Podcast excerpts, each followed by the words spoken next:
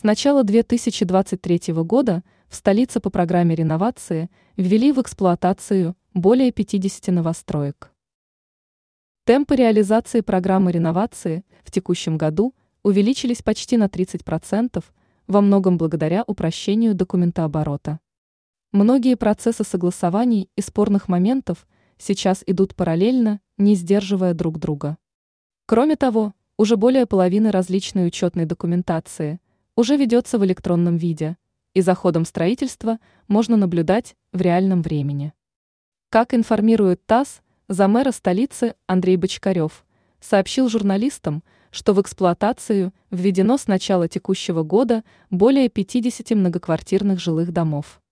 И все это в рамках программы реновации.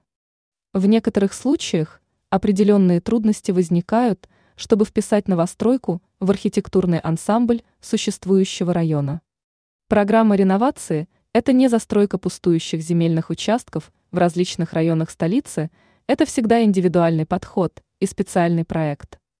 Однако ранее уже сообщалось, что мэр Москвы Сергей Собянин возьмет под личный контроль выполнение данной программы, чтобы вдвое увеличить сроки строительства. Таким образом, в ряде районов столицы программа реновации – будет выполнена раньше обозначенных ранее сроков.